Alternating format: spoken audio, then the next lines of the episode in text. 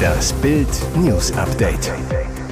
Es ist Donnerstag, der 27. Juli und das sind die Bild meldungen Simone Ballack, Julia Siegel und ein Geschäftsmann, die Fotos flotter Dreier nachts in München.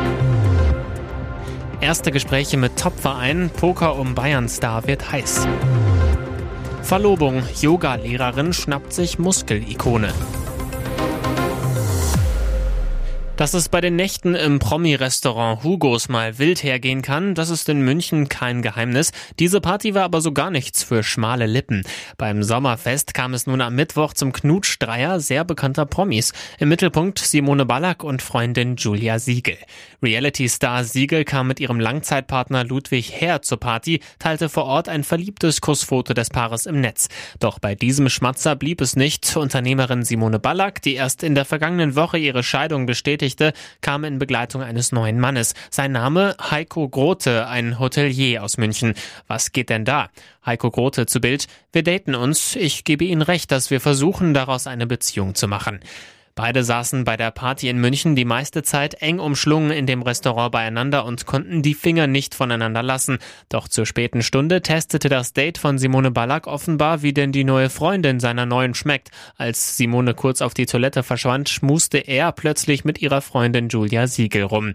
Für Aufklärung der kuriosen Szene sorgt Ballacks neuer Heiko Grote. Er sagte am Mittwoch nüchtern zu Bild, das kam so, dass Julia mir nochmal gesagt hat, wie toll Simone ist. Es kann sein, dass ich ihr für diesen Tipp einen Kuss gegeben habe.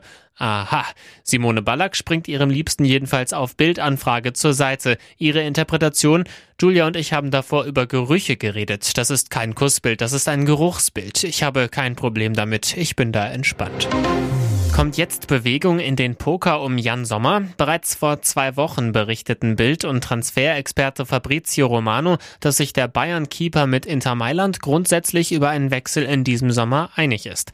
Weil Sommer trotz der Verzögerungen in der Reha von Manuel Neuer fürchtet, nach der Rückkehr des DFB-Stars in München nicht mehr genug Einsatzzeiten zu bekommen, um seinen Stammplatz bei der Schweizer Nationalmannschaft für die EM 2024 zu behaupten, möchte Sommer wechseln.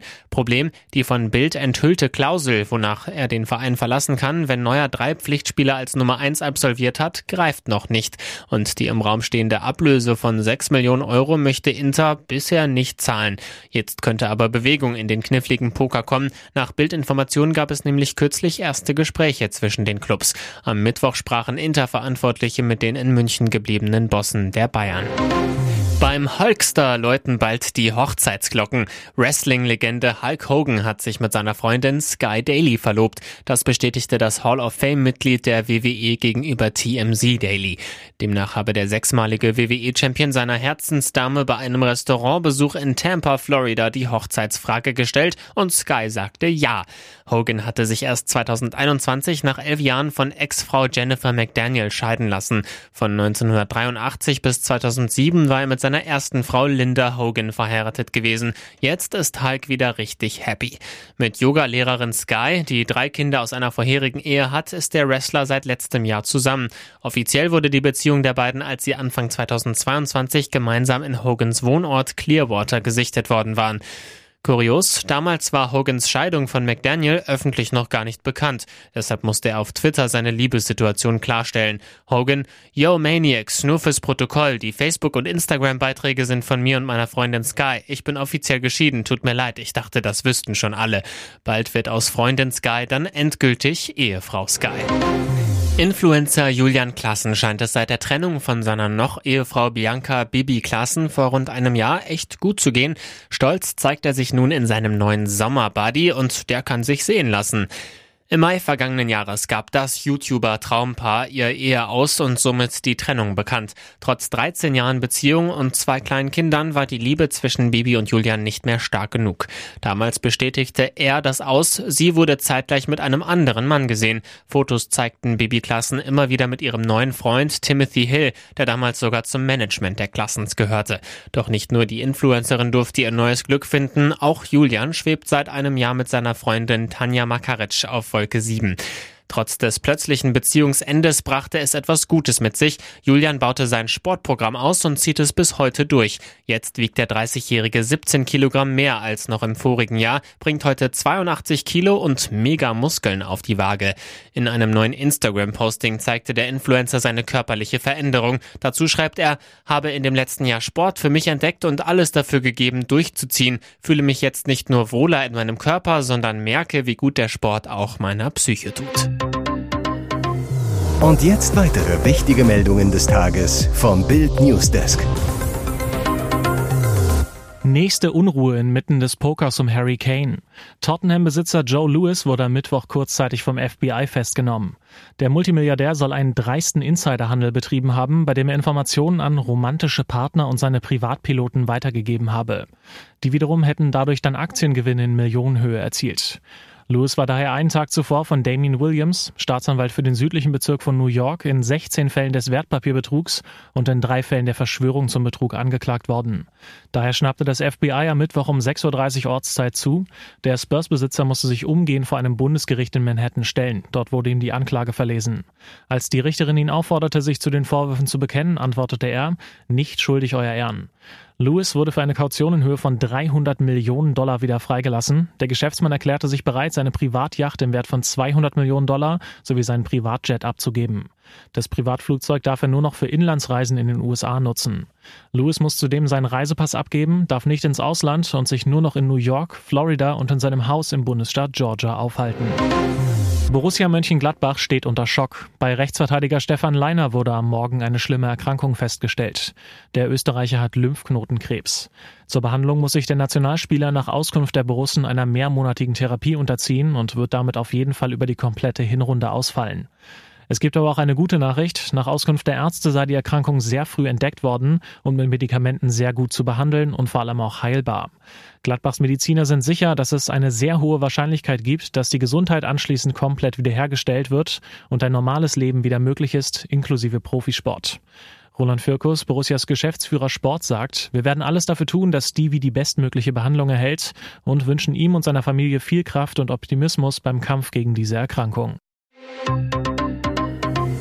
Ihr hört das Bild News Update mit weiteren Meldungen des Tages.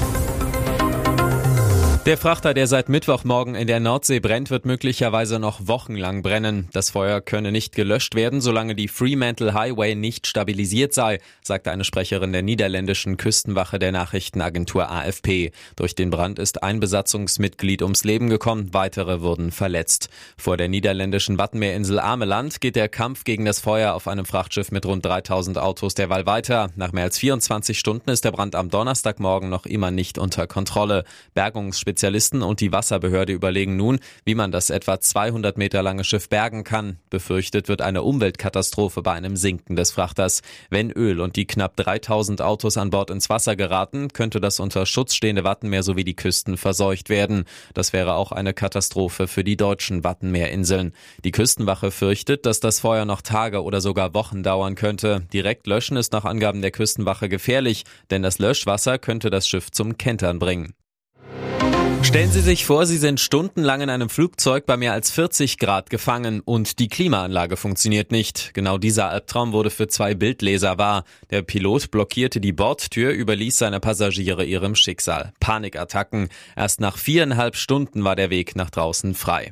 Es sind unfassbare Szenen, die Bildleser Andreas Katzbach schildert und mit Fotos und Videos dokumentierte. Der Pfleger aus Düsseldorf machte mit seiner Familie acht Tage Urlaub in Monastir, Tunesien. Sein gebuchter Flug mit Tunis Air war zunächst verspätet, dann wurde eine neue Maschine aktiviert, eine Boeing 737 der unbekannten griechischen Airline Lumi Wings.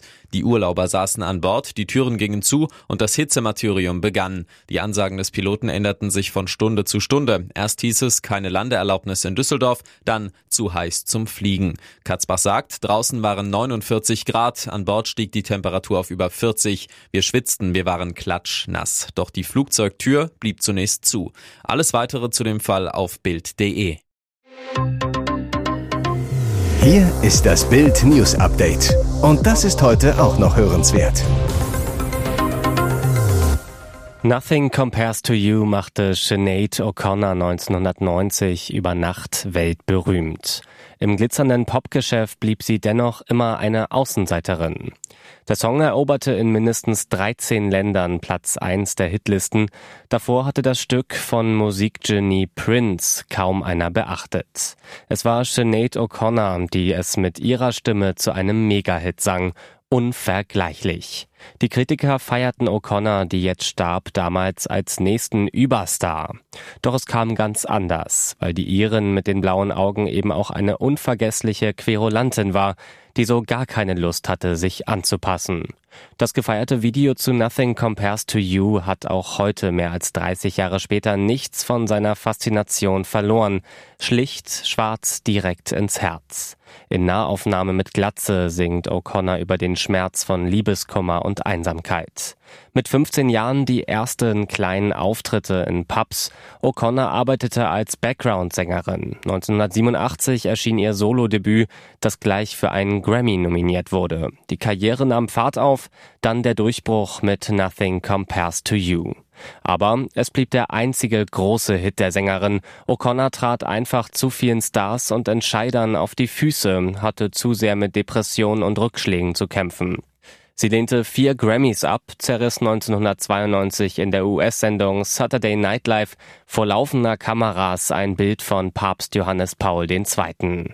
Doch wie sah sich Sinead O'Connor selber? In ihrem Buch Erinnerung charakterisiert sie sich so, ich bin kein Popstar, ich bin nur eine Seele in Not, die ab und zu in einem Mikro schreien muss. Ich muss nicht die Nummer eins sein.